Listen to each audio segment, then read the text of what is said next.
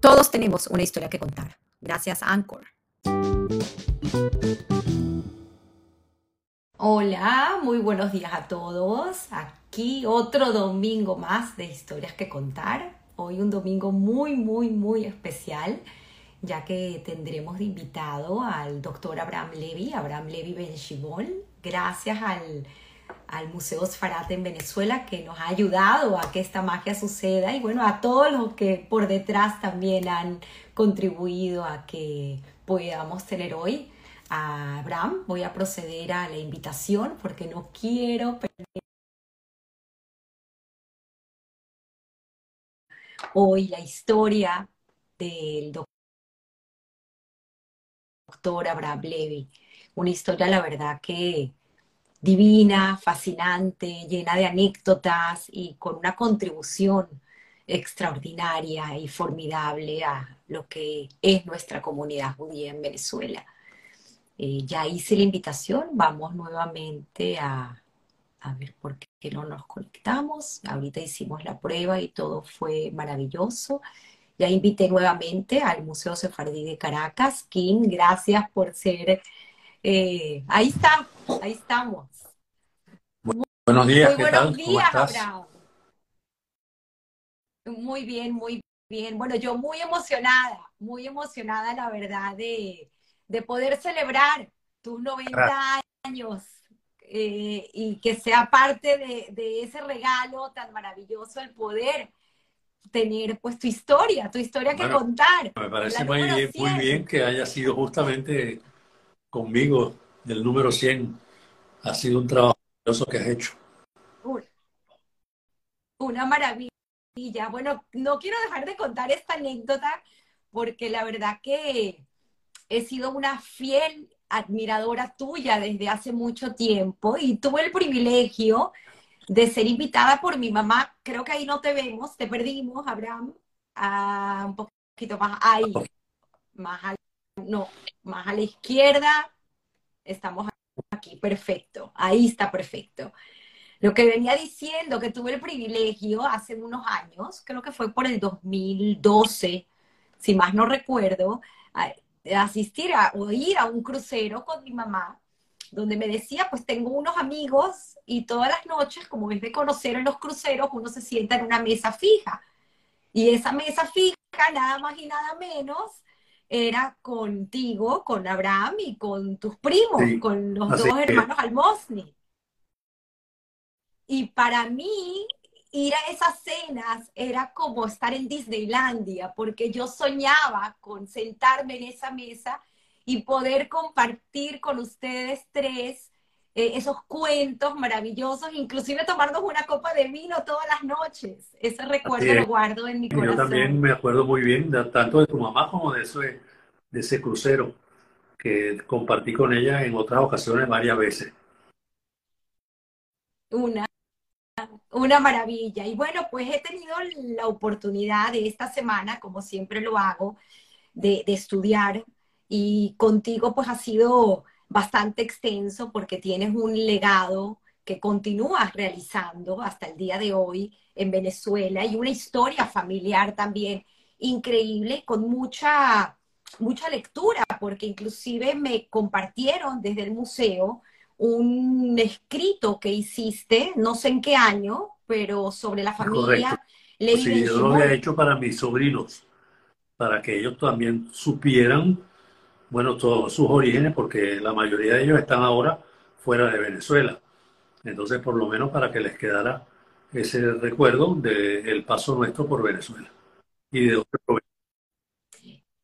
Y veo, tuve la oportunidad pues de leerlo, obviamente vamos a hacer ese recorrido junto contigo de esa historia familiar, pero me llamó mucho la atención algo que escribes ahí, donde resaltas, pues obviamente, ese trabajo y esa, ese aporte eh, en todos los ámbitos cultural, político, social que han hecho los judíos a lo largo de su travesía. Y precisamente tú tienes este, uno de tus libros, que es Dejando Huella, que, que eh, me regalaste después de ese viaje y muy amablemente recogí en tu casa, donde habla de esta aproximación a la judeidad venezolana, que son estos 19 esbozos biográficos del aporte que hizo pues eh, eh, eh, esto, estas personas siendo judíos a Venezuela.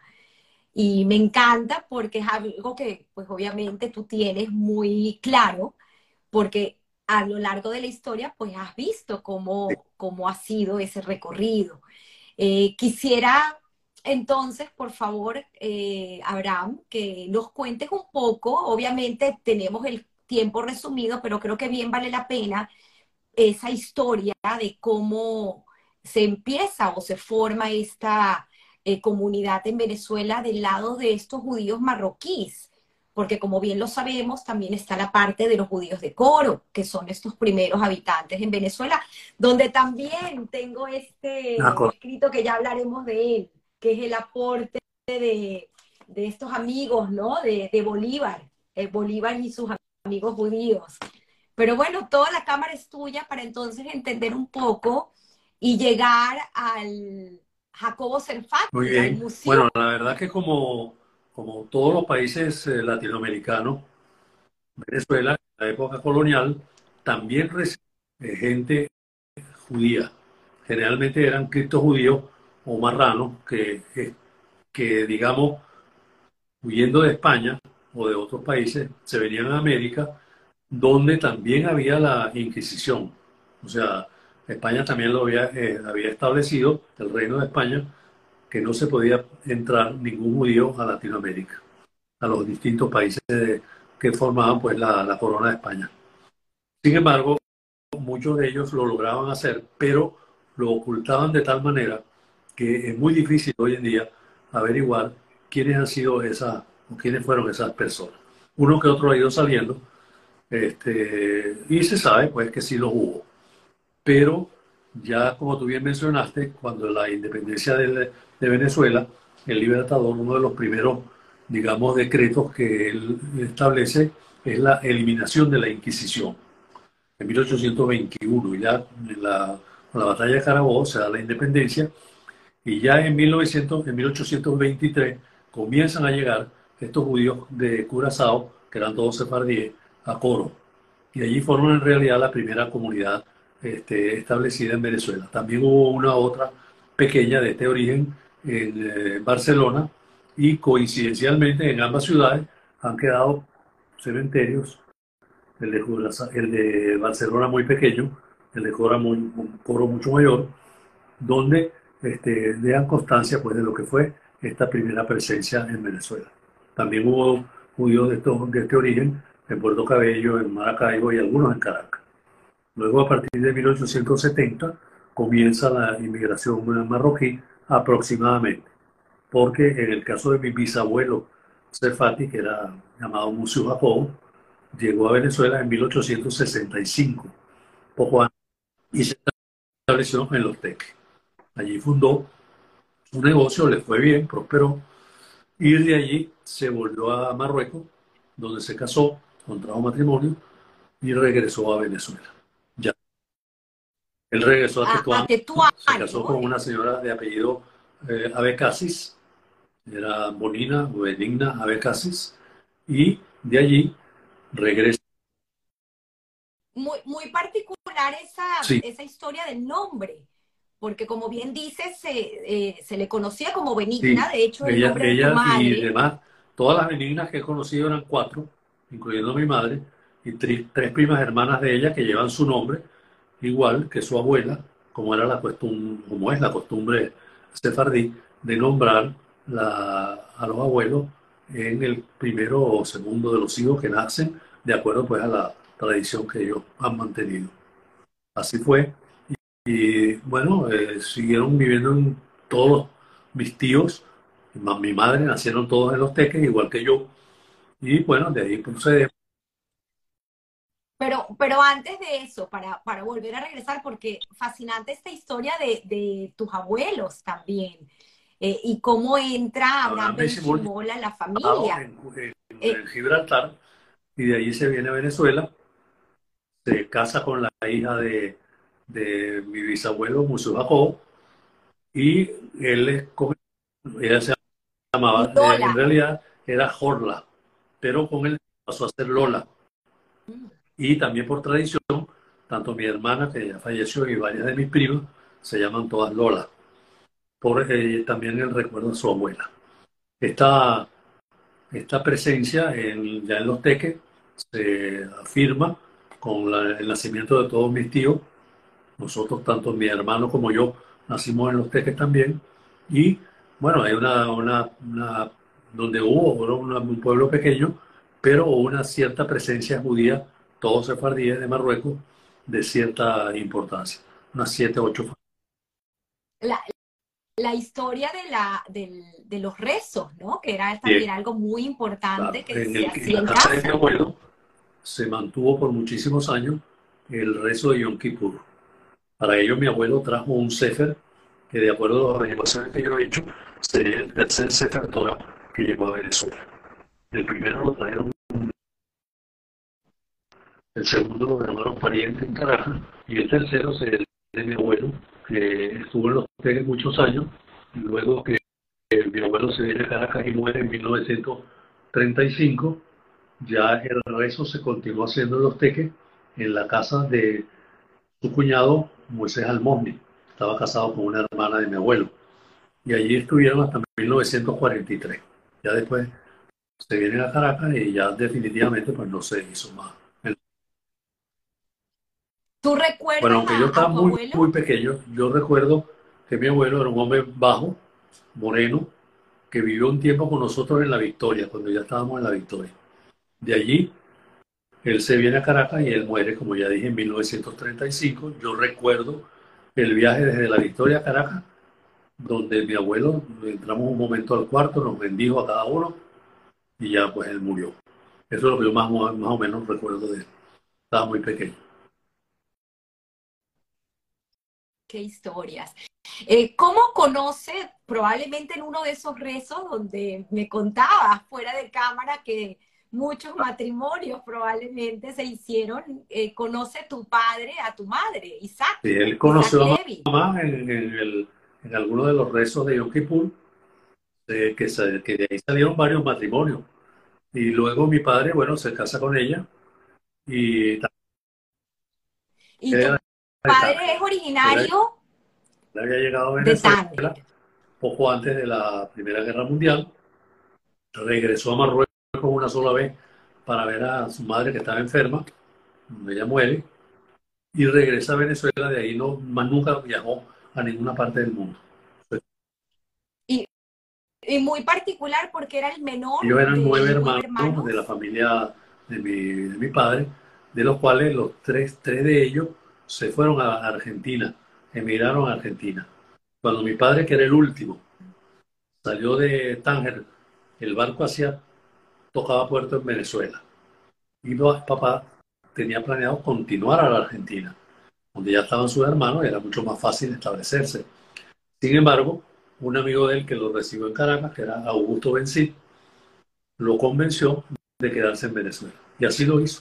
Se quedó en Venezuela por eso que yo soy, soy venezolano. Si no sería gente. Qué historia. Y llega pues a los teques, a, casa de tu abuelo, donde conoce a tu madre y se enamora. Y se casaron posteriormente también en los teques. La, la boda fue muy, muy bonita. En los teques tenemos fotos de esa, de esa época que yo le he regalado al, al Museo Sefardí de Caracas. Y vivían pues eh, en ese pequeño anexo, ¿no? Una casa en la casa de tus abuelos. Bueno, la casa de mi abuelo era una casa enorme, realmente enorme. Ella... Eh, la describe muy, muy bonito. eso, porque yo, digamos, yo nací también ahí en esa casa. Era, la casa da, tiene, tenía tres ventanas y el, y el zaguán con el portón dando a la, a la calle Guaycaipuro.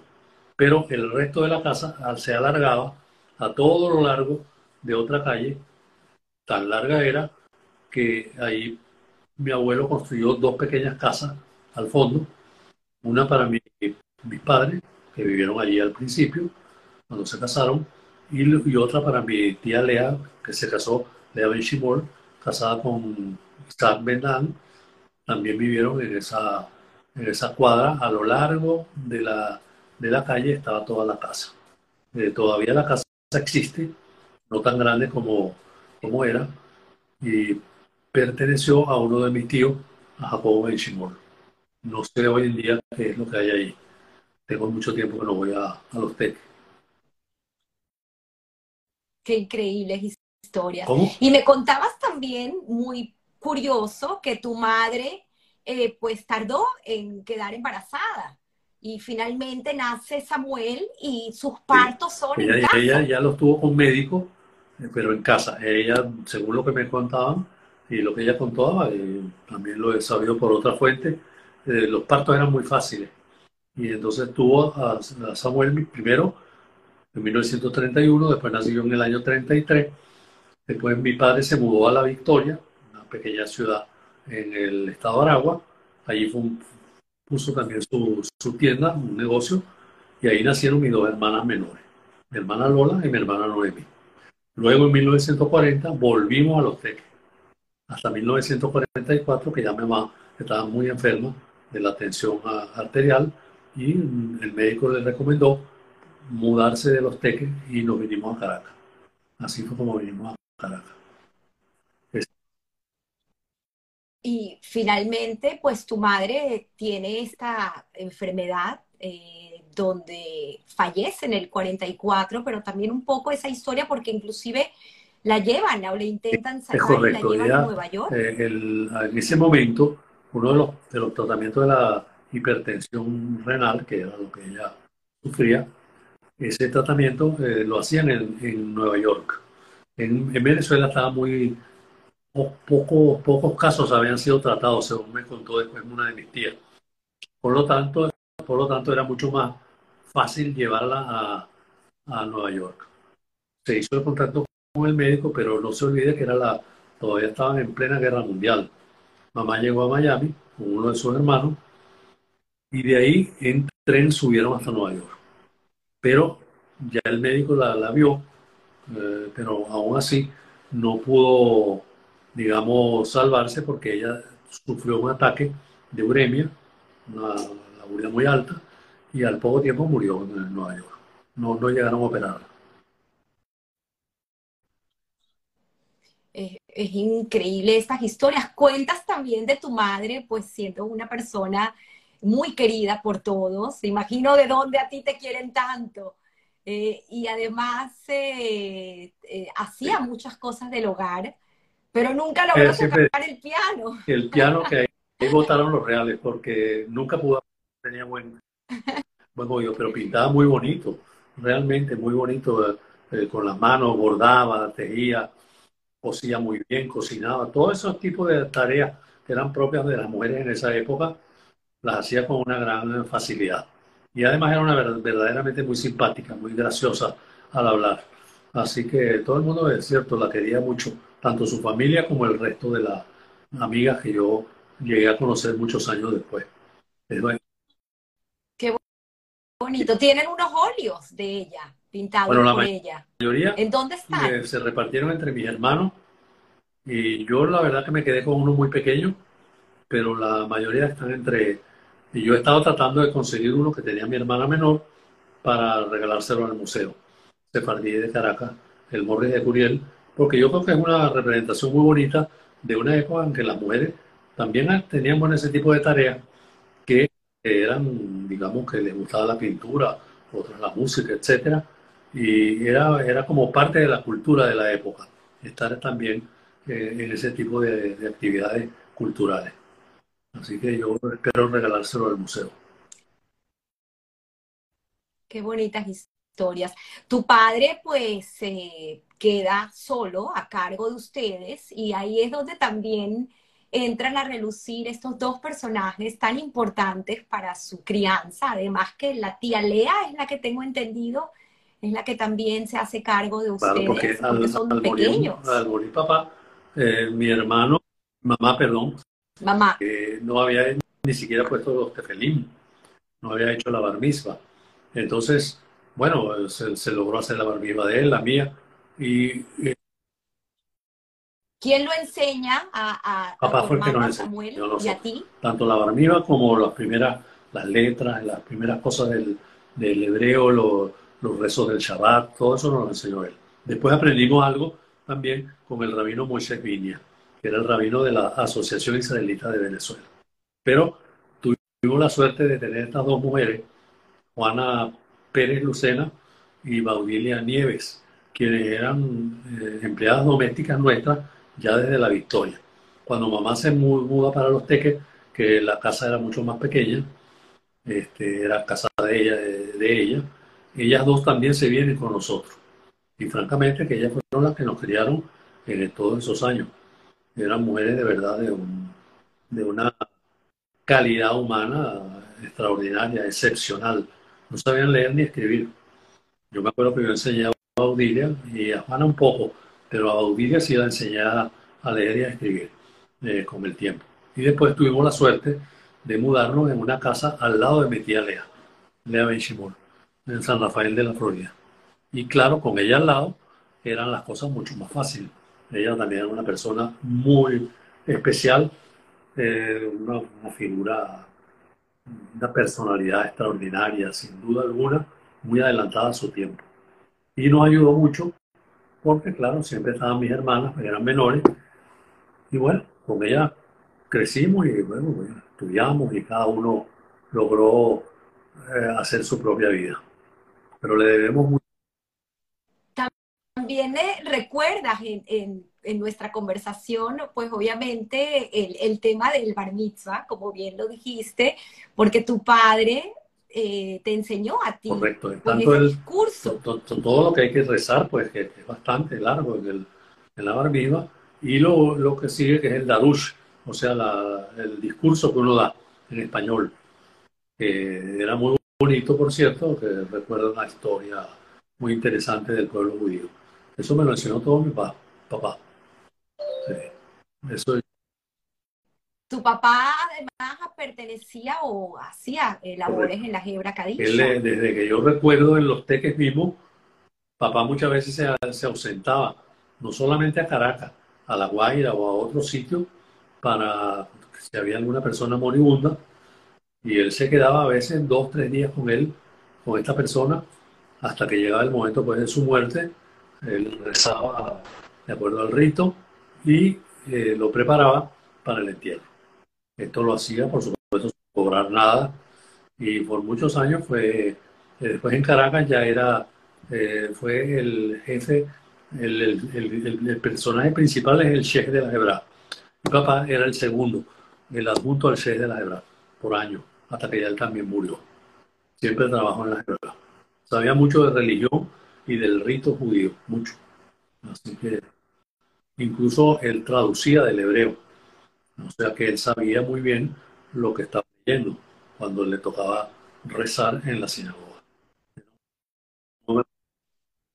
Qué bonito, qué bonito manera de, de recordarlos así, porque obviamente pues te enseñaron muchos de estos valores, principios y éticas que, Y él, tanto él como muchos miembros de mi familia, de verdad que los recuerdo porque tenían una gran moral, una ética muy, muy clara. Para ellos el judaísmo era esa, esa manera de vivir, este, sin hacerle daño a nadie, ayudando al este, Mm. compartiendo con los demás. De verdad que yo heredé mucho de eso de, de mis padres y le estoy muy agradecido. Cuéntanos un poco del colegio, porque estuviste primero en, en La Victoria, en Sí. Los Teques y luego ya en Caracas. Cuéntanos un poco cómo era ese niño, Porque Abraham, en Llegó un momento que escuela. mamá mandó a mi, a mi hermano al colegio. ¿Sabes? En esa época, pues, era una escuela pequeña, este, se llamaba eh, Escuela Francia, y curiosamente estaba regentada por una señora marroquí, judía marroquí. Claro, yo como era muy unido con mi hermano, al quedarme solo, yo me quedaba llorando enormemente y mamá hablaba, llegó un momento que habló con la maestra y con la directora y les dijo, bueno, total el niño, si ustedes quieren, déjenlo allá y él se quedará jugando y algo aprenderá. Total que entonces empecé a irme con mi hermano todos los días al colegio. Y la maestra era también una señorita de origen marroquí, cosas raras que estuvieran en la Victoria y que tuvieran ese pequeño colegio. Bueno, terminado el primer año, la maestra decidió aprobarme. Y entonces, claro, a partir de ese momento estudié siempre con mi hermano todos los años que siguieron, hasta, que entramos en bachillerato. Ya en Caracas, o sea, en Los Teques, ya estudié en un colegio público, en dos colegios públicos, no había colegio nada regentado por judíos. Y ya en Caracas entramos en, también en un colegio privado que se llamaba Cecilio Acosta. Estaba en, el centro de Caracas porque papá no quería que, que estudiáramos en colegio de cura, porque claro, era un colegio religioso, de la religión eh, católica. Bueno, y ahí estudié eh, los dos primeros años, luego en, el, en un liceo que se llamaba Luis Pelosín, que acaban de abrir cuando la Revolución de Octubre de 1945, y posteriormente estudié en el Andrés Bello porque este liceo no tenía quinto año. Eso fue mi estudio de, de primaria y de bachillerato. Luego, eh, tienes también una historia porque tu padre fallece. Eh, y, en ese momento, pues, eh, tu hermano, que estudiaba medicina, si quieres cuéntanos un poco esa historia porque me, me parece increíble, se encontraba en el exterior y tú tuviste pues que trabajar. Y entonces el, el, el hecho de cómo empiezas tú también a estudiar, porque quería tu padre que Lo cual yo hice. Y incluso hice todo lo que hacían los demás estudiantes, compré todos los huesos, eh, que eso se hacía antes de llegar a la, facultad porque la, la, la, carrera era muy difícil, sobre todo los primeros años. Eh, el primer año era sumamente difícil, sobre todo para si uno no se adelantaba un poco a lo que los estudiantes, los profesores iban a enseñarte de anatomía. Bueno, yo de todas maneras, mm, realmente que no me gustó la, los estudios de medicina no me gustaron mucho, sin embargo logré aprobar dos materias. Era, eh, yo tenía nada más que 16 años, o sea que era demasiado joven. Y al siguiente año, la universidad fue cerrada por el, por el presidente Pérez Jiménez. Entonces tuve un año, otro, que ya no, no hicimos prácticamente nada. En ese año mi hermano, que ya estaba estudiando medicina también, lo mandó mi papá a España, a la Universidad de Granada. Ahí estudió la primera parte y luego se quedó en, la, en Madrid. Y por cierto, él, logró ir a Marruecos y conoció a, buena parte de nuestra familia, tanto paterna como materna, que vivían ya todavía en Marruecos. Este, yo esperé un tiempo, no hacía nada, la verdad, y ese, empezaron a abrir algunas escuelas de la Universidad Central de Venezuela, entre ellas la de, la de laboratorio clínico, que así se llamaba, con el tiempo se pasó a llamar bioanálisis y eran estudios de dos años nada más. Entonces yo convencí a, mi padre, hice el examen de admisión y aprobé. Y eran solo 28 alumnos que eran aceptados. Entonces hice los dos años de bioanálisis con muy buenos resultados y de verdad me gustó bastante. Eh, empecé a trabajar inmediatamente y ya, ya yo ganaba algo de dinero y mis tíos me nos ayudaban, mis tíos maternos. Y de esa manera pues salimos adelante. Mi hermano regresó por la, porque papá enfermó y murió. Y entonces, claro, ya ahí la, la situación era más difícil. Ya mi hermano estaba en Caracas, siguió su estudio de medicina. Yo seguí trabajando, ayudando a la casa, en lo que nos ayudaban nuestros tíos. Y bueno, de esa manera ya él se graduó de médico, empezó a trabajar por su cuenta, se casó. Mi hermana Lola eh, empezó a trabajar de secretaria y la menor, Noemí, completó sus estudios de bachillerato y empezó a estudiar y se graduó de arquitecto. De manera que, bueno. Todo, todos profesionales, inculcados, pues obviamente por esa mística de, trabajo y estudio. Algo que tus padres no pudieron hacer, que querían que ustedes fueran profesionales. Y luego yo, ya trabajando este, por una oportunidad que se presentó para los bioanalistas, y laboratoristas clínicos, eh, comencé a estudiar en la carrera de biólogo eh, de noche, en el, a partir de las cinco y media de la tarde, en, el, en la Escuela de Biología de la Universidad Central de Venezuela. Luego me gradué. Eh, hubo un concurso de credenciales que gané y entré a formar parte de la escuela de, del profesor de la escuela de bioanálisis en la cátedra de bioquímica. Y luego hice el concurso de oposición y más adelante este, me fui a Filadelfia, donde pasé cuatro años y medio estudiando el doctorado en bioquímica. Ese lo logré obtener y regresé ya. Te, te preguntaba porque me, me, es muy curioso eh, el tema de cómo te vas y además que tú eh, pues ya tenías eh, visto con quién ibas a ir a, a, estudiar ese doctorado, la persona que iba a ser como el tutor, el mentor, y además te preguntaba cómo te preparaste para, para, el inglés, ¿no? Porque ya tenías, eh, ¿cuántos años? 38 años. Ya no era, ya una edad muy avanzada para estudiar el doctorado, pero como la, la Escuela de Biología y todas las escuelas de la Facultad de Ciencias habían establecido esos programas de doctorado para todos los profesores, yo sabía que si no tenía el doctorado no podía competir con el resto. Entonces, que era muy importante.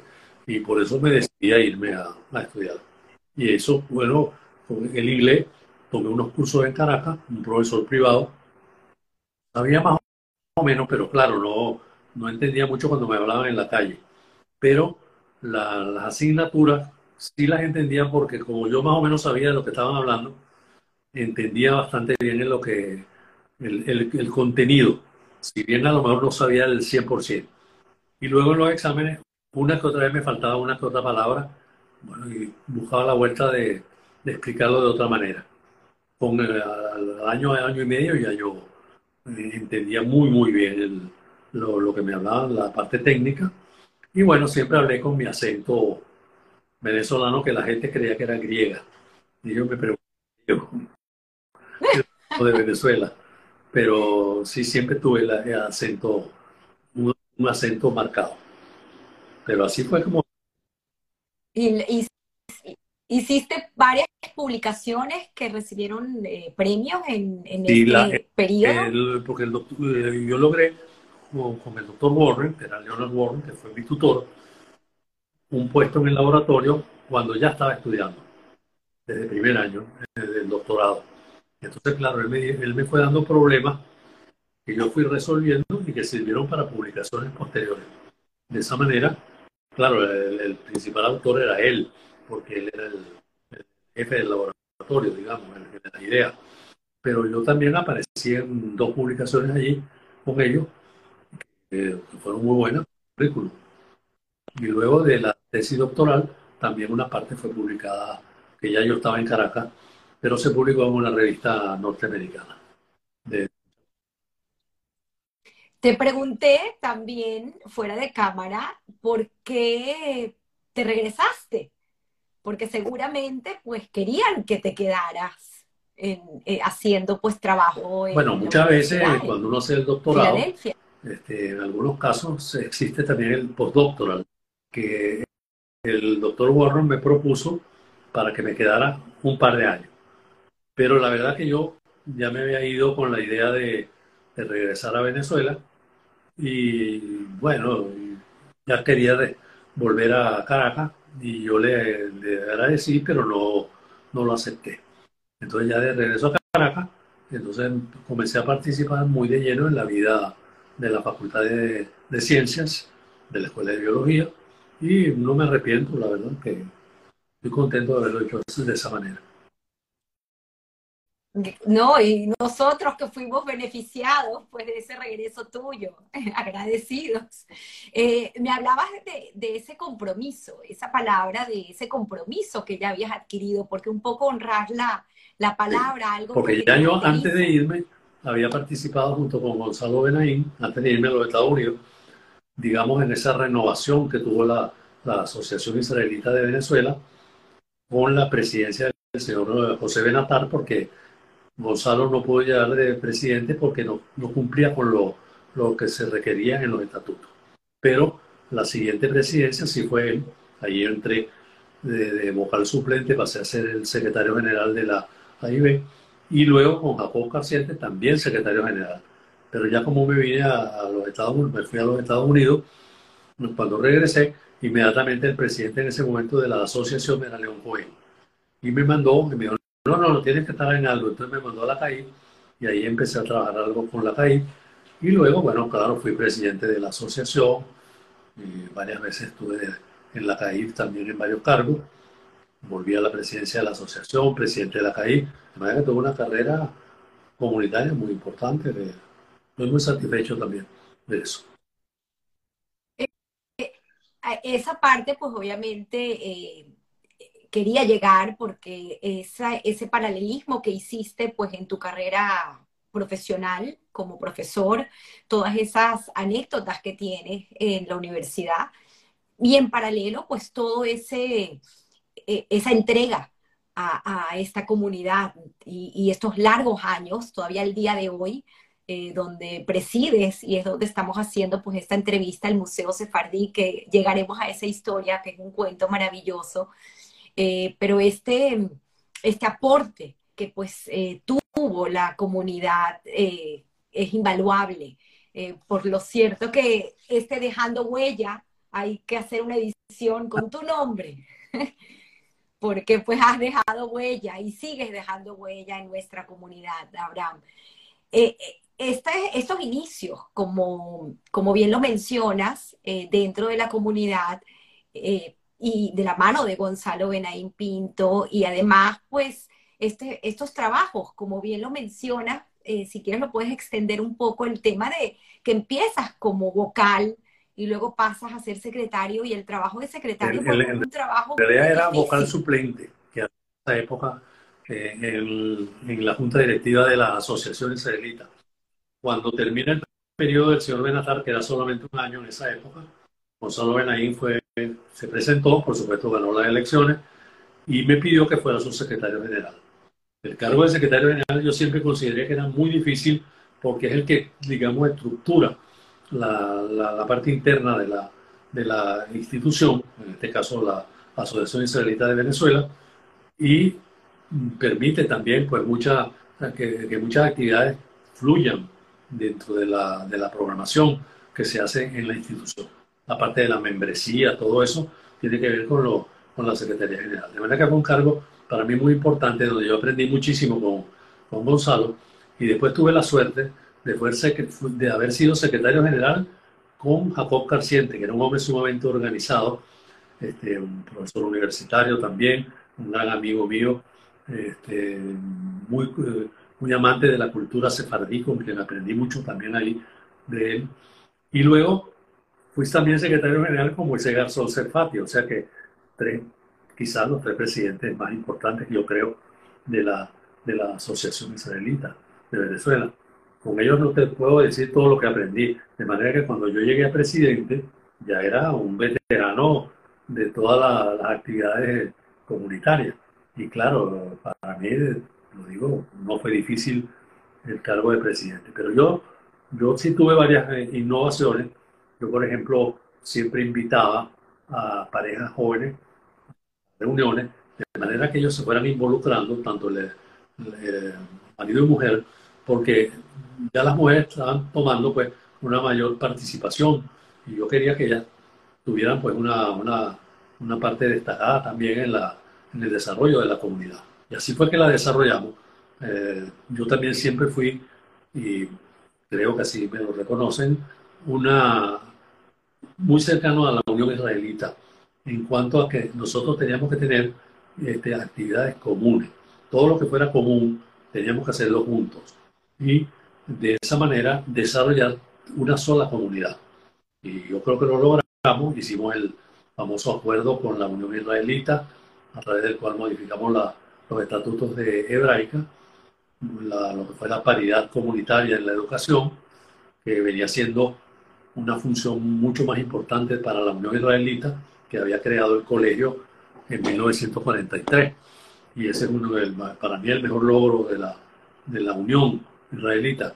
Y así trabajamos mm, codo a codo de una manera maravillosa en lo que, no que lo vaya a decir yo ahora, fue reconocido por gente de Israel, por comunidades, gente que venía de afuera, como una comunidad única, excepcional, por su unidad, por su participación en la vida de la comunidad eh, judía en Venezuela, por su logro, por su unidad interna, o sea, había muchísimos logros, eh, tanto fue el colegio, por, por un lado, la hebraica, que fue la parte social, por otro lado, o sea, el colegio donde estudiaban los jóvenes, la hebraica donde participaba la juventud y toda la vida que se hacía en hebraica, y en tercer lugar yo creo la CAIF. Esos tres elementos unieron la comunidad y la hicieron única en, su, en todo su, su desarrollo y en todos sus su logros. En eso... Habla, hablando de la CAIF, eh, tienes una, un paso importante en esta institución y también me contabas y sé que hay muchas anécdotas, especialmente pues en los últimos periodos donde te tocó eh, lidiar con el presidente ah, Chávez. Ahora sí, ¿se oye? No te oye. Se oye, sí. Ah. Eh, te preguntaba acerca de la CAIF, ya que lo mencionas, para pues entender también ese paso importante y, largo que tuviste en la CAIF como presidente y estos encuentros que, tuviste y decisiones importantes que tuviste que tomar cuando Chávez fue presidente. Bueno, la, o sea que la, la CAIF que se formó en el momento que justamente cuando la comunidad sintió en 1966 que ya tenía suficiente estructura y que le hacía falta una, una, un ente que, sirviera para comunicarnos con el mundo judío externo, que, nos representara, y además con el gobierno nacional, y además con cualquier otra estructura que no fuera de gobierno. Por lo tanto, la CAIB era sumamente, siempre fue muy importante y la comunidad, pues dentro de la comunidad, así siempre fue reconocida. Yo, claro, yo llegué a la, a la presidencia de la CAIB en el año este, entre 1999 y 2000, justamente cuando entra el presidente Chávez a la, a la presidencia de la República. Al poco tiempo conseguimos una entrevista con él que yo organicé, llevé a ambos rabinos, al rabino Pinta Brenner y al rabino eh, este, Isaac Cohen, llevé a los representantes de las distintas instituciones que conforman la CAI, que era tanto la Asociación Israelita de Venezuela, la Unión Israelita de Caracas, la Federacionista de Venezuela, el Consejo Nacional de la y la Federación de Damas de Judías de Venezuela. La reunión fue bastante buena. Estaba José Vicente eh, Rangel, que acaba de llegar de un viaje y estuvo presente. Y estuvo también presente un coronel Rangel, que era de la Secretaría de la Presidencia, el cual había hecho una pasantía de estudio en Israel manera que de ahí tuvimos un vínculo muy, muy, muy interesante.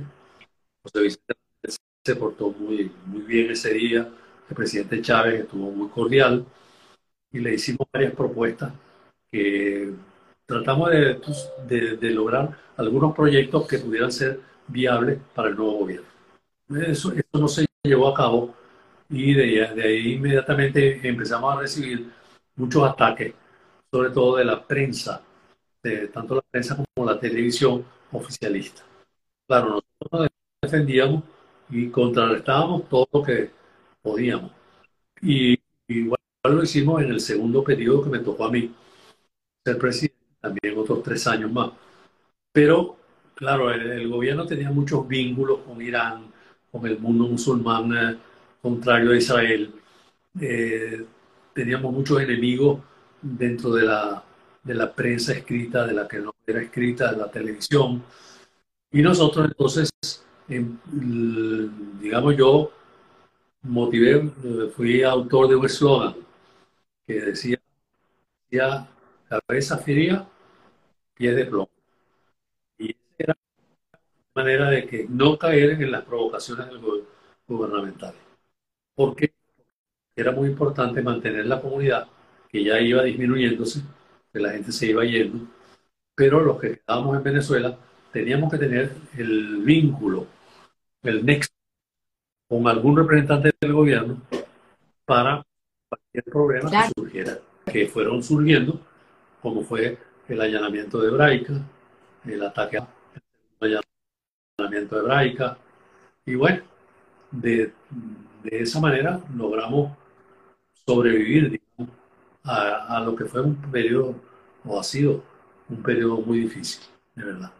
Pero bueno, lo logramos poco a poco y los que me siguieron en la presidencia de la CAI también tuvieron este, acciones y actividades muy, eh, muy centradas, sin precipitarse. De manera que creo que hemos logrado mantener pues, esa, esa actividad frente al gobierno. Y bueno, hoy en día eh, existen contactos con el gobierno nacional de, que son necesarios porque todavía estamos viviendo acá en, Venezuela. Mucha estrategia y mucha sabiduría, sin lugar a duda. Y, hablando de, eso, y pues obviamente tu, eh, tu, tu, condición de profesor y de siempre pues enseñar, tienes muchos hijos putativos que además coinciden con el nombre, con su nombre. Bueno, Tienes muchos David. esa condición de profesor, o sea, no se puede evitar porque son muchos, muchos años de, docencia, de enseñar, de corregir, de, eh, de, digamos, encauzar, de buscar a las personas según cada cual, bueno, lo que yo consideraba que le podía yo aportar. Claro, a veces yo creo que me exagero. Eh, creo que eso, que, que, uno exagera y, y, está dando cada rato consejos y bueno, espero que no moleste a nadie. Pero, pero sí, la, la, yo creo que eso me ha servido para ayudar, eh, digamos, a las relaciones que he tenido con otras personas dentro de la comunidad judía y fuera de ella. Eso es lo que yo pienso. Por aquí tienes a varios de esos David conectados el día de hoy. Cuatro de mis mejores alumnos dentro de la comunidad judía llevan por nombre David que son David Vitán, que estuvo en la CAIB y fue presidente de la CAIB, este, David Bazán, que entró por la asociación y estuvo presidiendo tanto la asociación como la, la, CAIB, David Weichenheimer, que fue vicepresidente de la CAIB y ha tenido otros cargos, y David eh, Cohen eh, Rosenthal, que estuvo conmigo en la CAIB varios años y que estuve en la comisión política, que era muy importante en su momento. Ellos cuatro y otras personas que, que no se llaman David, también lo han sido alumnos. Y bueno, yo estoy muy contento de que ellos hayan tenido un desempeño tan importante en la comunidad mundial venezolana y que tengan un prestigio propio ganado por ellos. Pero que yo sé que algo también ya, eh, yo siempre digo que en los alumnos siempre hay algo de los profesores siempre. Algo queda del... Total. Lo que, ya, lo que haya quedado de mí, yo estoy muy satisfecho.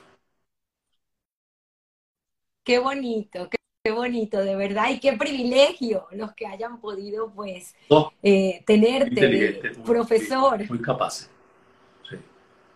También. Tienes, eh, para hablar un poco acerca del, del museo, un sueño hecho realidad y pues esta historia con eh, Maurice Curiel. Por favor, me encantaría que, la compartas con nosotros porque creo que es muy bonito eh, entender que estos sueños eh, se hacen realidad y pues también hay gente en el camino que forma parte para que esto Bueno, la, historia del, del Museo de Caracas comenzó realmente desde casi los inicios del Centro de Estudios Sefardí de Caracas que fue creado por el doctor Moisés Garzón.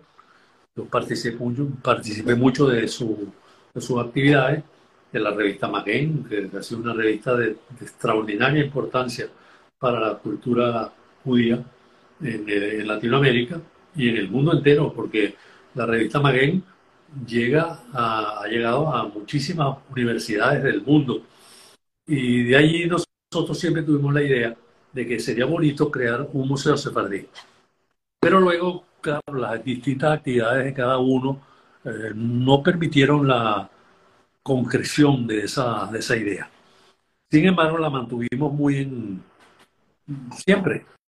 Y con el tiempo yo eh, conocí al señor Morris Juriel, que era eh, nacido en Curazao, de una familia muy distinguida allá en, eh, en la isla, pero que también ya tenía casa en Venezuela y nos hicimos muy amigos.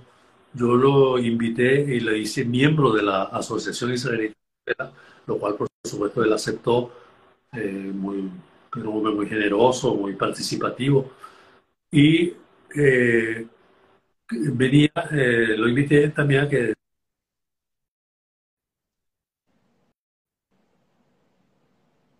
Uy, te perdimos el audio, Abraham. Algo, te perdimos el audio, no te estoy escuchando. ¿Ahora? ¿Ahora? Entonces yo también lo invité a que viniera a la sinagoga de nuestra la gran sinagoga de Israel los viernes en la noche, que en esa época, bueno, desbordaba de, público, el rezo era una, una verdadera belleza.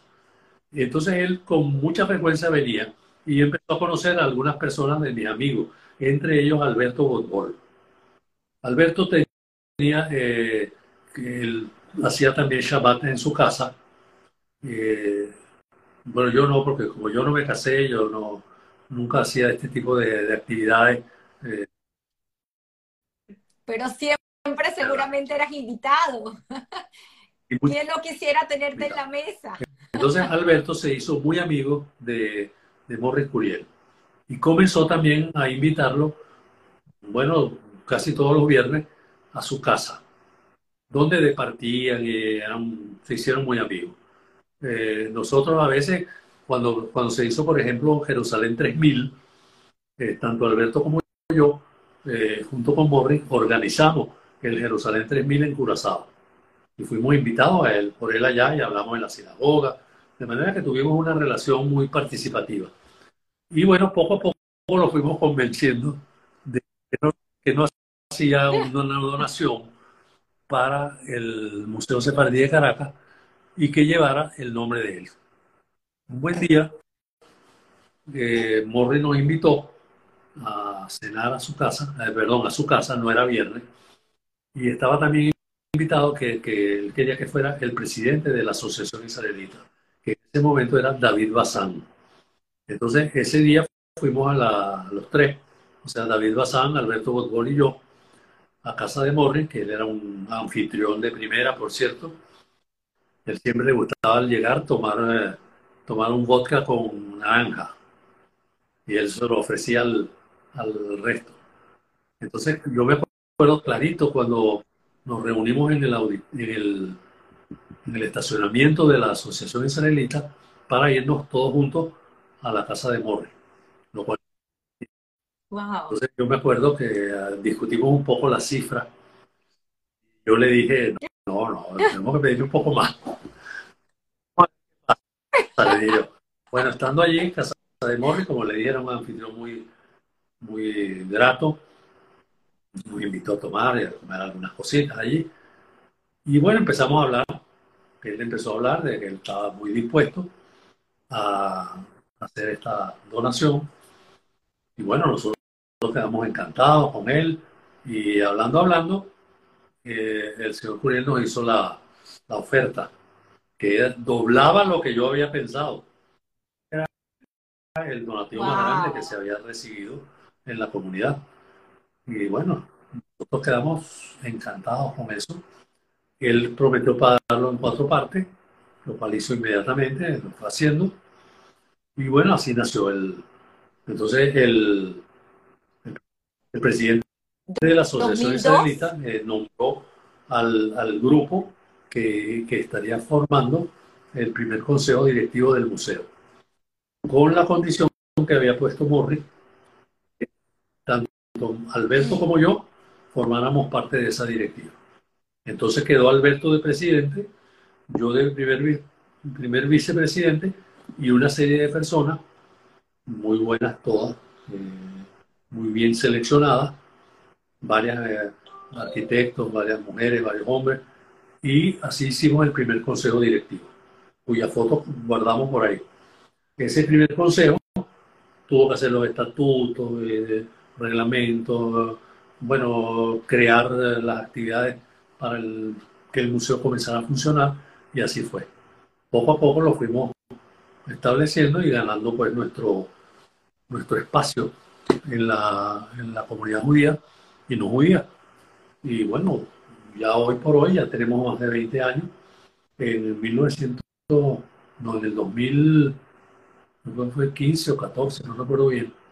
Alberto ya no quiso continuar y entonces me propusieron a mí para presidente, que he sido el presidente hasta ahora. He tenido muy buenos colaboradores, los, actuales, y algunos otros que han entrado y han salido.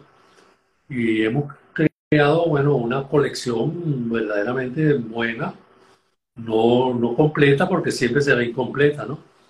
Pero tenemos, por ejemplo, en cuanto a obras de arte de judíos venezolanos, muy, muy importante colección que hemos ido armando paralela con la colección ritual de objetos de, rezo, documentos, este, cartas importantes. Bueno, creo que hoy por hoy estamos ya estamos trabajando en la parte final, que sería la, sede del museo, que va a ser acá en, el, lo que era parte del auditorio, auditorio en Elías Benayín Pilo. Ahí vamos, ya hicimos una primera división Luego vamos a tener la, parte de nueva. Ya tenemos el museógrafo y la vicepresidenta del museo, que es Priscila Becasi, está diseñando lo que será la parte de lo, lo que debe llevar el museo. Eso entonces lo materializa el museógrafo. Lo que no tengamos, tendremos que pedirlo o buscarlo, eh, ya sea por una donación o por una compra nuestra estoy segura que gente que escuchará esta historia pues podrá ser partícipe de esa forma y pues hacer esa donación para que sigan esos, eh, esos frutos que nos da el museo. Hablando de cartas, eh, tengo este folleto donde habla lo que hablamos al inicio acerca de estas, eh, este aporte que realizaron pues estos judíos a la época, a la independencia y esta relación con Simón Bolívar. Y creo que había una carta escrita de puño y letra de Libertador Simón Bolívar a uno de estos personajes, a Mordecai Ricardo. Esa carta la, tiene. La carta la, eh, en original en una exposición que se llamó Los Sefardíes, vínculo entre Venezuela y Curazao. Esa exposición la hicimos en la estancia después la repetimos en la Universidad Simón Bolívar y eh, sin duda ha sido la más exitosa que nosotros hemos organizado. Yo tuve la suerte de escribir, digamos, el guion para esa, esa exposición. Ha quedado un libro de recuerdo de la misma y eh, ahí pues narramos la historia de, eh, cuando el Libertador ha sido, o, digamos, fue exiliado a la isla de Curazao él llegó a la casa de un, de un judío sefardí que se llamaba Abraham de Mesa y le compartió en muchas horas la biblioteca de Mordejai Ricardo, que era un abogado muy, muy importante como figura y que el gobierno venezolano posteriormente recordó en unas estampillas donde se ve al libertador eh, paseando por Curazao, un cuadro que es una acuarela. Lo voy a poner aquí a ver si se, logra ver. Se ve el Libertador y se ven eh, junto con Mordejai Ricardo paseando en Curazao. Esa acuarela es propiedad de la familia de Sola, de los descendientes de Ricardo de Sola, que eh, fue un gran amigo también nuestro y del museo, y nos prestó la carta para el, la exhibición. Nosotros la devolvimos, pero a partir de, ese, de ese, momento mm, no se sabe qué pasó con la carta. El, eh, nuestro querido amigo eh, Ricardo de Sola, ya en ese momento, cuando el tiempo este posterior de la carta, ya él nos de la cabeza, pues estaba perdiendo pues un poco la, la cabeza y es posible que haya dispuesto de la carta y que no se sepa, pero la familia no, no, finalmente cuando cerró la casa, que nos hicieron varios regalos al museo, no, no encontraron la carta.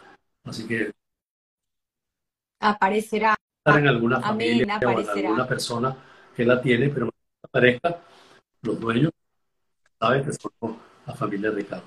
Ese es Sin embargo, logra eh, eh, está el escrito, lo que contenía, el contenido de la carta, que es ese agradecimiento que hace Bolívar por haber acogido, pues, en sus instancias en Curazao y, y esa carta, digamos, la escribe el Libertador, bueno, ya eh, cuando él está todavía en Santa Marta, y él deja ver que le hubiera gustado irse a Curazao o morir en Curazao. O sea que el vínculo que estableció ahí fue muy importante. Y bueno, es un vínculo que no podemos olvidar entre la isla de Curazao y Venezuela. Muy interesante. Además, pues eh, tengo ah. otra de tus publicaciones que me hizo llegar David Vitana, agradecida porque me la hizo llegar aquí a la casa, eh, que es este diccionario de cultura judía en Venezuela, eh, primera edición, porque está por salir la segunda edición. que estamos por sacar es una segunda parte más bien. Son unas nuevas entradas que he ido recopilando con otra persona. Este, ya la tengo prácticamente lista, pero hay que darle la forma de, de libro, buscar el patrocinio y, y, yo creo que vamos a ver si la podemos publicar este año. Sería muy bonito porque tiene nuevamente una gran cantidad de entradas de numerosas personas e instituciones que dan fe de la gran participación que ha tenido la comunidad judía venezolana al desarrollo de este país. Es realmente eh, muchísimo mayor en proporción al número que hemos tenido. Yo, bueno, estoy muy contento de que ojalá sea, se logre, digamos, hacer pública porque permite conocer más a la comunidad judía de Venezuela, que como ya dije antes, tuvo tan importante participación, no solamente en el desarrollo de la, de la comunidad eh, como un todo, sino de la vida judía en Venezuela. Y bueno, eh, a la que podamos hacerlo del conocimiento del resto del país. Me llama mucho la atención porque ahorita estoy relacionando un poco mi lectura acerca de tu historia familiar en la cual mencionas pues ese gran aporte a través de los años y de la diáspora de los judíos en los distintos lugares donde han estado. Y algo que me mencionabas también o que leí es acerca de esta llegada de estos judíos a Venezuela y, y ese, esa costumbre de regresar, por lo menos entre los judíos marroquíes, de regresar a Marruecos para buscar esposa y luego eh, eh, volver a Venezuela, cosa que se fue perdiendo en el tiempo por esa calidez y, esa acogida de los venezolanos para con nosotros. Porque la, eh, tú dices muy bien, la, la, inmigración de, de, judíos marroquíes a Venezuela, que comenzó en el siglo XIX, un buen ejemplo es mi bisabuelo, después se mantuvo curiosamente durante un siglo, o sea, durante todo el final del siglo XIX, comienzo del siglo XX, Primera Guerra Mundial, Segunda Guerra Mundial y eh, Guerra de los Seis Días en, Israel, hasta los años 1960, 1970 eh, todavía, se dio la, esa migración a Venezuela. Entonces, claro, fue una, una, migración, una migración muy especial, única y, con características pues, muy propias eso también le ha dado esa, esa forma también de ser de la comunidad marroquí, que en cierta manera se trasladó a Caracas, principalmente, bueno, Maracaibo en cierta medida, pero sobre todo a Caracas. Y finalmente, pues muchos eh, que, que terminaron asimilándose por eso mismo de que luego ya se iba reduciendo en ese momento, no había tantas personas dentro de la comunidad y estos fueron pues asimilándose por obviamente la calidez del venezolano. Ningún tipo de persecución, ningún tipo de...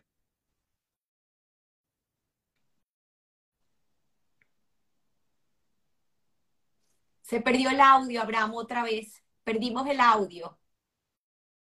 ¿Y ahora? Ahora sí. No, es cierto ahora sí. lo que tú estabas diciendo, porque eh, justamente toda esta gente, eh, en los principios no tuvimos ni, ni el número como la masa crítica para tener una comunidad más sólida. No teníamos rabinos al principio, tampoco hubo escuela. Entonces, claro, todos esos factores, más la calidad venezolana, la ausencia de ninguna discriminación, contribuyó a que de estas personas se fueran asimilando. Muchos de y de eso muchos se perdieron al judaísmo, pero otros no. Otros, a raíz de esta de este surgimiento de la búsqueda de la nacionalidad sefardí por España, eh, por la ley española, hemos logrado que muchísimas personas hayan vuelto a, a sus orígenes y muchos de ellos, para muchos de ellos ha sido un reencuentro. Y yo creo que sus descendientes mantendrán esa vinculación con los judíos y esa serán amigos nuestros, porque conociendo su origen, no creo que, que se conviertan en, en antisemitas. Qué bonito. Hablaste de más de 5.000 personas que pasaron eh, para, pues obviamente, buscar sus orígenes y que reconocen, como bien tú lo dices, eh, e-, ese origen judío. Porque la, eh, a raíz del 2015 que yo estuve en España, a mi regreso hablé con el presidente de la Asociación Israelita de Venezuela, Salomón Coel Botbol, y él me mencionó posteriormente que efectivamente la Asociación Israelita de Venezuela había sido designada para ocuparse en Venezuela de este asunto, de la nacionalidad, y que ellos iban a ocupar de los que eran miembros de la asociación, es decir, los que todavía eran judíos, eran muchos en ese momento. Y me pidió que me ocupara a través del museo de los que no eran judíos en este momento.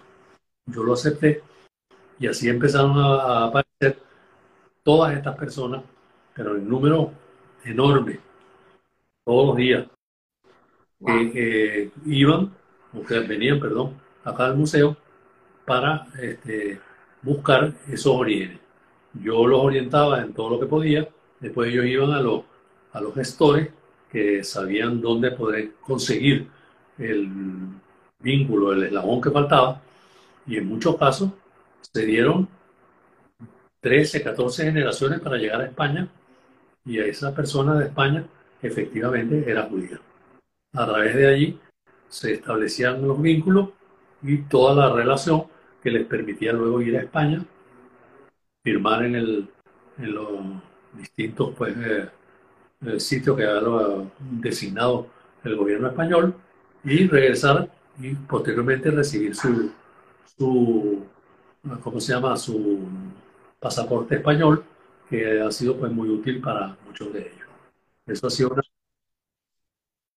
tengo en mis manos este libro que también me hizo eh, llegar eh, David con una portada hecha por Raima, que habla de precisamente eh, una reparación histórica en torno a la ley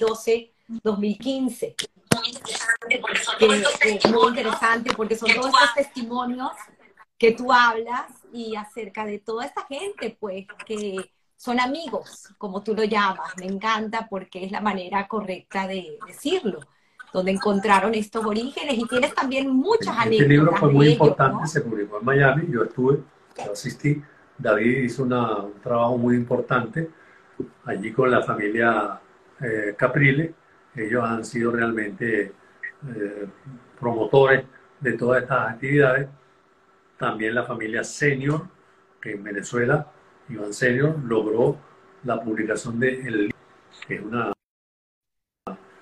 extraordinaria historia, hasta desde el momento de la expulsión de España hasta la presencia en Venezuela. Todas las generaciones. Y así van saliendo eh, seguramente nuevos libros que van a contribuir a que esta historia se mantenga viva, que es lo más importante. Y ellos van a constituir amigos de del pueblo judío donde quiera ellos se encuentren.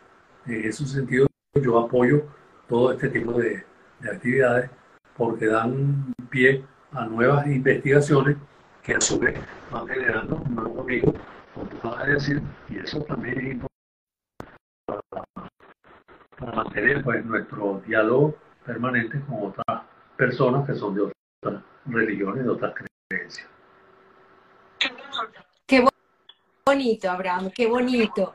Para ir cerrando, eh, me encantaría que compartas, eh, si es de tu gusto, ya que estamos pues obviamente celebrando tu cumpleaños, tu cumpleaños 90, eh, ¿cómo es un día o cómo es una semana en la vida de Abraham? Porque me contabas que eras una persona de, de ritual y de, de bueno, yo, siempre he sido muy ordenado, pero ahora estoy mucho más pues, a raíz de la, de la pandemia y el tiempo que me tocó pues estar en la casa, eh, generalmente yo lo que hago me, me, levanto, me desayuno y me voy a la computadora.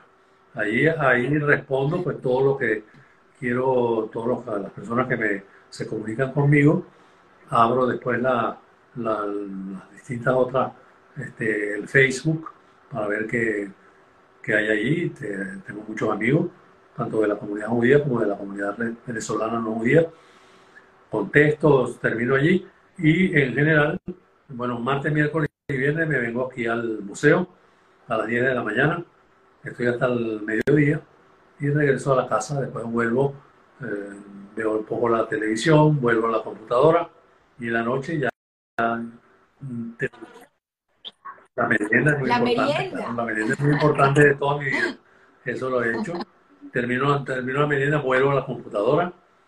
Ahí veo también algunas novedades de Israel, algunas actividades que me han mandado, contesto, me baño y me voy ya a la cena, que la hago más o menos tarde, y luego a la, a la televisión para bueno, ver qué hay de nuevo ahí en la televisión. Eso es más o menos la rutina, que a veces puedo salir a Hebraica, a veces a otro sitio, pero en general eso es lo que yo hago, más o menos diario. Y cuéntanos también tus fines de semana, porque tienes un almuerzo que no falla los días Eso sí, me voy a casa de Paulina Gamo, que ha sido mi amiga de tantísimos años, y nos quedamos. Después hacemos una partida de Romy, que la tenemos eh, jugando de más de 50 años también. Entonces, esa partida de Romy eh, la culminamos en la tarde con una comida que ella prepara y luego hay un postre y ya regreso a la casa. Pero esos son los sábados y lo, tenemos de muchos años eh, con ella, trabajando junto, digamos, participando junto con ella y otras personas que completan la, la partida de, del Shabbat. Bueno, eso es. Qué bonito. Y el domingo, pues no fallan también tus salidas con tu querido sobrino hijo de Noemí y hermano de nuestra querida compañera de estudios. Y Anabela Elbaz, claro. Anabela Elbaz. Eh, con Isaac Elbaz eh, puedo a veces salir a comprar alguna cosa o ir a hebraico un momentico, o también con Mauricio Badía, con el que siempre me ayuda pues, para los transportes, y con él también muchas veces viajo los domingos a, bien sea a la farmacia o, o a adquirir alguna, algo que me hace falta. Eso es más o menos lo que yo hago. Pero bueno. Eh, si tenemos eh, chance, hay una pregunta que me están haciendo eh, entre el público y algo que yo también quisiera, pues obviamente, traer a colación, que es esta incursión en la UCB en tu parte política. Y creo que tienes una anécdota muy interesante con sí, bueno, bueno, en la facultad yo tuve varios cargos Primero fue, fui delegado de los profesores a la Escuela de Biología, después lo fui por dos periodos a la, al Consejo de Facultad, que es donde se toman todas las decisiones de la, de la facultad. Los profesores tienen su, representación. Y estando allí, ya yo regresé a mi, a mi cubículo pues, de, trabajo de investigación en Colina de Bellomonte, donde para mi satisfacción el decano de ese momento, que era José Domingo Mujica, eh, eh, me pidió que lo acompañara en su gestión. Esto no fue ningún pacto ni ningún... Simplemente él me pidió, como le pidió a otras personas, yo lo acepté y fui director de posgrado por tres años con él y luego fue su, fui el coordinador académico, que es el cargo más importante después del decano. Allí, por supuesto, lo ayudé en todo lo que pude, en todo lo que fue mis posibilidades para que fuera, para que él tuviera pues, una gestión este, exitosa como yo creo que, que lo fue. Después yo fui candidato a decano dos ocasiones, pero no, no obtuve los votos necesarios para competir en la segunda ronda. Y bueno, los que ganaron fueron personas que yo conocí de, eh, ya yo conocía desde mi paso por la facultad. Creo que también hicieron un buen trabajo. Y eh, en el consejo de facultad fue que yo conocí al doctor Melende, Melende, ¿cómo es? Néstor Merente, Merente, perdón. Merente. Merente. Y claro, él, él representaba también a, otra, a otro sector político. Él fue director de la Escuela de Matemáticas y nos hicimos amigos. También estuve leyendo un poco acerca de su historia y también fue graduado con honores en cum laude en la Universidad de Hungría. Él, fue un matemático que hizo sus estudios allá, después regresó y también aparte de su, actividad docente, eh, tenía mucha participación en la vida de la facultad. Y eh, primero con Gustavo Arsten y luego conmigo, él siempre dice que aprendió mucho. y nosotros quedamos muy amigos de él Después, cuando él lo nombraron director del Banco Central, él siempre nos invitaba. Yo le regalé varios libros, todo lo que pude, eh, también gustaba. Y claro, el día de la, de la actividad que tuve aquí, lo invité también como otro de mis amigos y él pidió que quería decir unas palabras y por eso fue que intervino ese día. Así. Qué bonito, qué bonito. Me, me, hicieron o me pidieron que te haga una pregunta, no sé si vas a poder responderla, pero estoy segura que muchos pues van a querer contribuir. Es ¿por qué la gente te quiere tanto? Ah, bueno, es difícil de responder. Bueno, yo, no sé, yo quizás como no me casé, tengo tantos amigos, entonces, bueno, eh, parte de mi afecto se mueven hacia los amigos, aparte de mis familiares, claro y quizás eso permite una relación especial y bueno, eh, quizás esa sea la explicación, no sé, a lo mejor, pero también depende de ellos, que son también buenos amigos. Qué bonito, qué bonito. El, eh, un, consejo con esta gran sabiduría que tienes, eh, la verdad que sé que es mucho pedir, pero ante esta, estos momentos que está atravesando pues nuestra querida comunidad, como bien tú lo dices, tú estás en Caracas, estás en frente de, del, museo y con eh, muchas eh, importantes labores y tareas aún. Eh, este consejo que nos pudieras dar como comunidad, esta comunidad tan increíble que ha sido la comunidad Bueno, hoy en día, como tú dices, es verdad, es una comunidad pequeña se ha reducido, pues.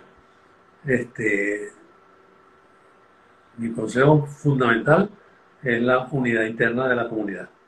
Mantenerla al máximo, respetar a todos los representantes de la comunidad y establecer líneas que nos permitan seguir viviendo acá dentro pues, de nuestra identidad propia, de nuestras características que requieren cierto eh, por supuesto, respeto a nuestra religión y a nuestra forma de, ver la vida, a nuestra costumbre.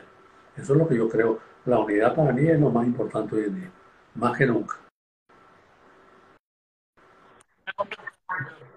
Muy importante, muy importante. ¿Suerte o trabajo? Pregunta final que tomo prestada de mi gran amigo Guy Ross. Después de haber escuchado este recorrido que han, de tu vida, porque han sido mucho más de 90 años, nos hemos ido todavía desde abuelos, bisabuelos, padres.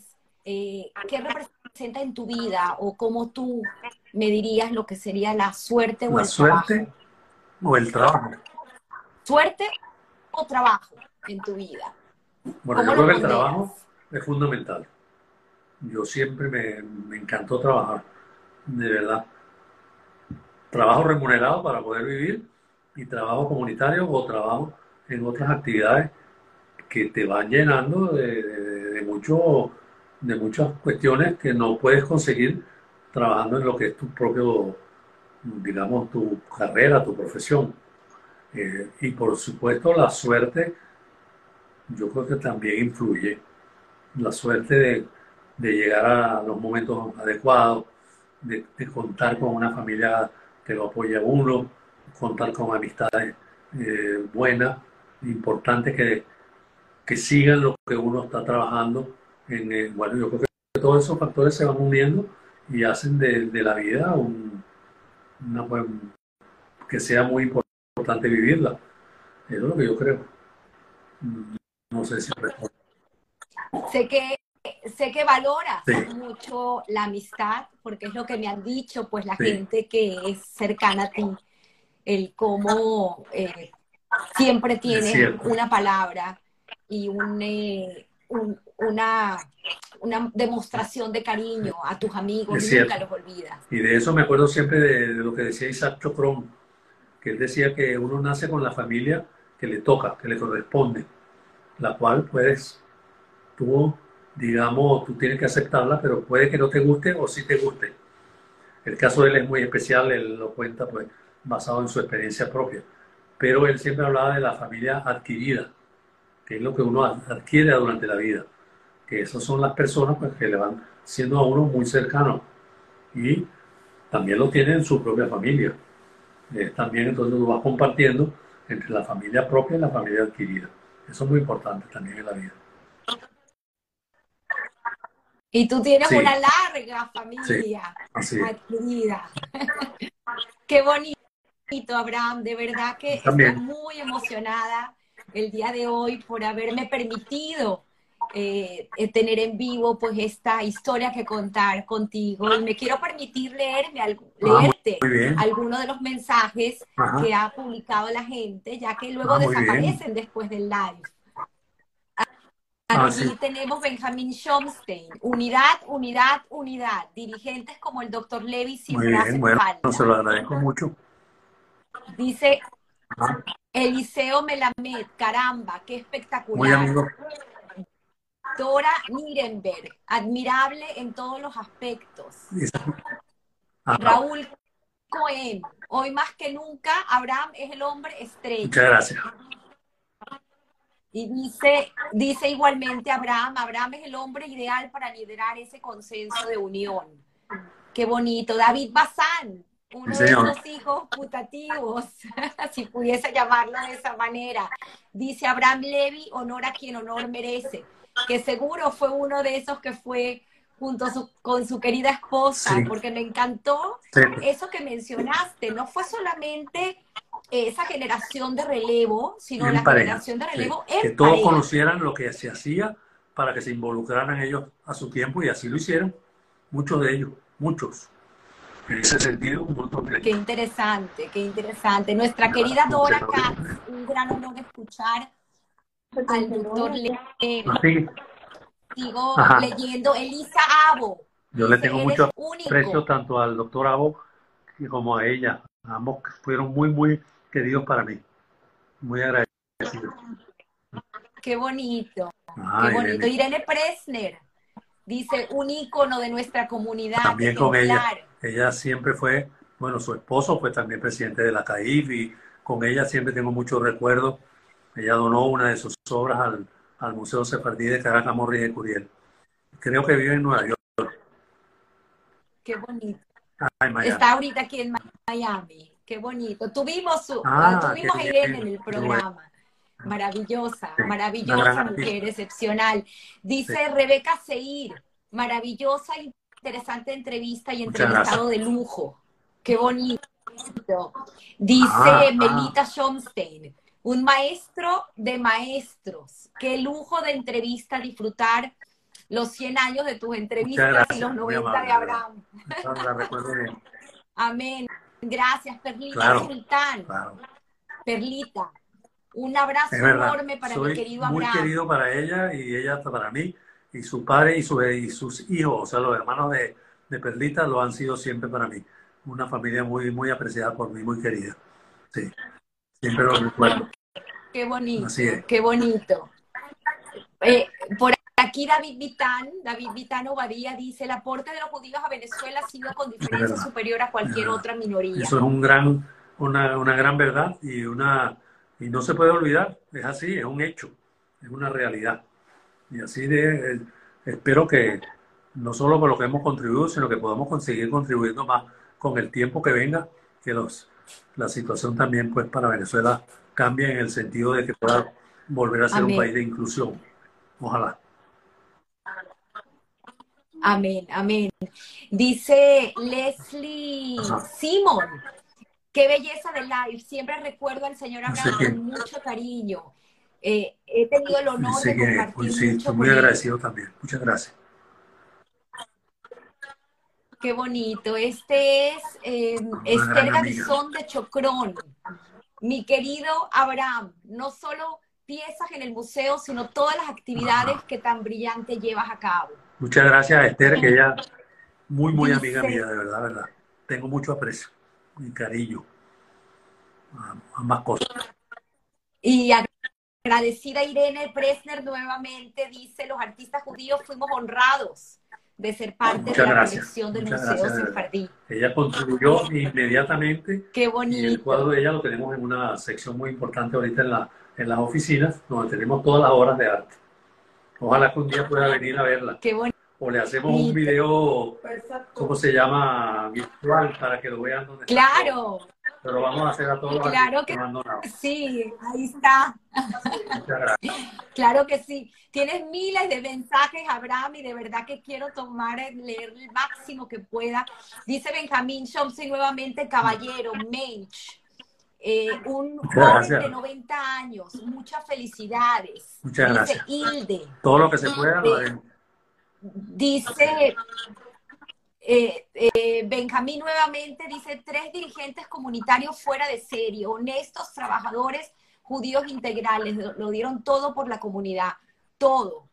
Felicitaciones. Rafael ah, querido, respetado y gran amigo y compañero de juntas directivas que mi papá compartió junto a él. Excelente ser humano y todo. Para mí, ustedes saben que la familia en Cagua, eh, sobre todo West Mesot, que estuvo conmigo en varias juntas directivas, eh, que, deben saberlo, es nieto, bisnieto, tataranieto de rabino, todos que desde el momento que salieron de, España. Es un hombre que, que, hace la religión perfectamente, sin reclamarle nunca a nadie, porque no hace esto, porque no hace aquello, sino contribuyendo él con su forma de ver la religión y por supuesto sus hijos y sus sobrinos también lo hacen así. Y yo le estoy muy agradecido a, la familia en Cabo. Qué bonito, Abraham. Ya entiendo por qué la gente te quiere tanto, porque siempre tienes palabras bellas para expresar cada uno que ha tocado tu vida. Qué bonito. Sara Serfati Garzón, admirado y muy. Sí, yo siempre la recuerdo a ella también, muy participativa en todas las cosas de la comunidad. Siempre estaba pendiente de todo. Yo también le tengo mucho, es familia mía, mucho cariño a ella. Claudia Tarosta, felicitaciones por esta excelente entrevista, una persona que ha aportado tanto a nuestra comunidad, la comunidad judía en Venezuela. Y felicitaciones a Claudia, que acaba de sacar su segundo libro, un ah, poemario maravilloso. Ah, qué bueno, felicitaciones. va a tener que hacerte llegar una, eh, una, el físico al museo. Muy bien, que sigan trabajando. Dice David Bazán, empecé mi trabajo en la Asociación Israelita de Venezuela, un verdadero maestro para las nuevas generaciones. Aquí su testimonio. Tuvimos muchas actividades comunes con el tiempo. Y David eh, participó también en muchas actividades del Keren Ayesot. O sea que teníamos esa, esa maravilla de unirnos, cada cual haciendo lo que le correspondía. Y todos en común hacer una comunidad mejor. Esa fue la comunidad ejemplar que fue Venezuela y así lo reconocen, no que lo diga yo, lo reconocen tantas personas fuera de Venezuela y dentro del país. Así fue. Ah. Bembamán José, orgullo para toda nuestra Muchas comunidad. gracias, muy amable recordarlo. Sé quién eres perfectamente. Muy bien. Rosita ah, que además te manda un beso enorme y lamenta no haber podido asistir a tu cumpleaños físicamente a ese homenaje. Te dice entrevistado de lujo, como dicen en inglés, un asset para nuestra comunidad. Muchas gracias. Eh, Celen Propiedades Caracas, no, sé quién es, eh, porque tiene el acrónimo. Eh, si luego puede poner quién es, pero dice brillante y valiosísimo miembro de nuestra junta, de nuestra comunidad judía en Venezuela. Voy a seguir leyendo porque siguen entrando mensajes. No sé quién es, a ver si ahorita me pone el nombre, porque está usando el acrónimo de Instagram. Dice, doctor Isaac Benjamín. Felicitaciones, doctor Levy. Un fuerte abrazo. ¿Quién es? Doctor ah, correcto. Él es actual vicepresidente de la, de la Asociación Israelita de Venezuela. Es médico muy, muy capaz, por cierto. Eh, con él he tenido una amistad, digamos, más reciente y también a través de su esposa, Katy, que es miembro del Consejo Directivo del Museo, muy colaboradora también. Así que para ambos, la nueva generación en marcha. Qué bonito. Y aquí sí mi taranto, pues obviamente dice, falta mencionar el maravilloso Ah. sentido del humor del doctor Levy. Estoy segura que así es, porque hoy me ha hecho reír también con sus jocosas Sí, intervenciones. es una gran amiga y colaboradora también, ha estado con nosotros en varias actividades. Así que en este momento, pues, la recuerdo con mucho cariño. Dice Ah. Freddy Coronado, claro. que lo mencionamos, eh, porque tuve en el programa pues a los hermanos Coronado. Freddy creo que es un primo que trabaja Sí. muy cercano con ustedes en Venezuela. Dice, doctor Levy, persona de dimensión universal y de excepcional calidad. Muchas gracias a Freddy Coronado. Él es- desciende de una familia que llegó al judaísmo pues por vías diferentes a las tradicionales de padres y madres judíos. Y sus sobrinos están en Miami y tanto él como sus sobrinos han sido excelentes colaboradores del museo y están patrocinando nuevamente este año el calendario que estamos trabajando en él y que lo vamos a dedicar a los 75 años del Estado de Israel. Así que muchas gracias. Eh, Tuvimos muchas a los gracias a hermanos. Colorado, a Isaac y a Daniel Muchas en el programa Gracias. y extraordinaria Muchas historia. gracias. Qué bonito. Dice Ah, Agnes Carciente. Un fuerte saludo de Jacob Carciente, que por cierto, alguien me dijo que tienes también unas anécdotas increíbles de sus fiestas Sí, en es la cierto. casa de Eh, Jacob bueno, Carciente. con ambos, con, tanto con Jacobo como con Agnes, Agui, como le le decimos, eh, bueno, es una amistad de muchísimos años, de cuando yo era estudiante en la universidad, que Jacobo fue presidente del Scopus, que era un grupo de estudiantes universitarios judíos. Y entonces yo me incorporé, por supuesto, al Scopus, y al poco tiempo eh, Jacobo era el presidente de, la, de esa organización. Después, claro, eh, a través de la, de la Asociación Israelita y de muchas otras actividades, hemos tenido una, una gran amistad. Muchas gracias por, por llamar. Qué bonito, qué bonito cuántas muestras de cariño. Por aquí Ah, tengo a no. Silvia Ah, recordándote con mucho cariño por el Es tiempo verdad. que trabajaste con Sí, Oscar. Sí, Eh, Cronómetro éramos, Raja. eh, él era presidente de la Unión Israelita y yo de la Asociación Israelita de Venezuela. Y hicimos una amistad maravillosa. Yo lamenté mucho la muerte de Oscar, sobre todo que, bueno, fue por un accidente aparentemente. Y Silvia también muy colaboradora, sobre todo con la WISO, con la que me unió tremendo tra- eh, épocas de trabajar juntos con Ena Rothkopf. Así que un saludo para Ena también, para Eliezer y para tantos dirigentes de la Unión Israelita de Caracas con los que compartí actividades. Esto demuestra, pues obviamente, Claro sí. ese sentido de Claro unión que sí. del que Claro, tú mencionas, del que tú hablas, porque estas, Sí, estas comunidades pues se unieron en una sola, un Y ejemplo el en el hecho que, yo, que hayan participado tantas personas de la comunidad que nací eh, es evidencia bueno, la prueba más segura de que yo lo que digo es una auténtica verdad. Y ojalá que siga así. Ojalá.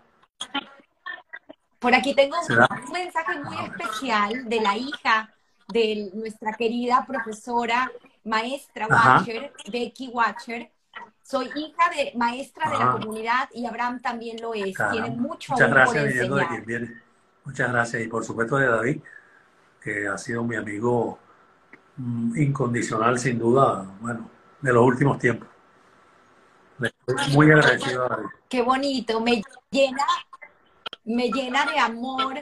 Bonita todos esos mensajes, ¿verdad? Muy en vivo, pues todos estos mensajes de, de la gente que ha estado conectada a través de este live. Obviamente no es algo en vivo, pero creo que en el mundo y la tecnología en la cual vivimos, pues no deja de ser igual de cálido y hecho con mucho amor. Así que agradecida, Abraham, y quisiera pues que te despidas. Quiero despedirme, pero en primer lugar quería agradecerte a ti, porque no solamente llevas el programa en una forma excepcional, sino te preparas de una manera que poca gente lo hace para conocer al personaje de turno y ojalá que con todos estos 100 personajes puedas hacer un, no sé, algún libro, alguna, mantenerlo en la nube, como dicen. De verdad que te estoy sumamente agradecido, agradecido a todos los que han escuchado el programa, a los que me han mandado mensajes, a quien que está con nosotros, que ha formado parte del equipo que me permitió entrar en Instagram porque yo no lo tengo. Y bueno, muchas gracias a todos y que sigan todos muy bien feliz pesa, que lo terminen con salud, con felicidad, en familia. Y bueno, que nos podamos ver en la, mayor edad donde podamos. Muchas gracias, Enro, por haberme permitido. Qué bonito, qué bonito, qué bonito. Aquí te dicen y te ponen nuevamente, eh, eh, ella se llama Velocerkovsky. Velocerkovsky te dice un caballero. fue la esposa de, Daniel, que era de la Benay Brit, con él participé, con él y con ella, con ambos, en muchas ocasiones, tanto en su casa como en reuniones de la, de la Brit. E incluso con ella estuve en, Costa Rica y la recuerdo con muchísimo cariño. No sé si está en Venezuela. Qué bonito, qué bonito, y me encanta. claro, no soy que naciste, un, un, un una que nací de, ¿cómo se llama? dado por ellos mismos. Muchas gracias. Así es. Qué bonito. bueno, me despido igualmente. Muchísimas gracias. Eh, aquí dice, eh, Irka dice, estoy, pero no termina de decir dónde está. Ahorita te va a escribir, pero qué bonito eh, eh, no sé dónde está, dice estoy, pero no sé si en Venezuela o no en Venezuela. Creo que se refiere a que está en Venezuela. Ya la contestaremos. Muchas gracias a ti nuevamente. Gracias, y, bueno, como siempre, tú lo dijiste. Eh, gracias a todos. estamos en Pesach, así que felices Pascuas y también pues a nuestros amigos que no son de la comunidad. Hoy es también un día muy especial para ellos, así que felices Pascuas para todos. Y como siempre digo, gracias, todos tenemos una historia que contar, así que esperemos, superemos entonces ahorita las 100, pero yo feliz de haber tenido y haber podido celebrar contigo tus 90 con nuestras 100 historias que contar. Gracias. Gracias, igual. Un beso. Quedó muy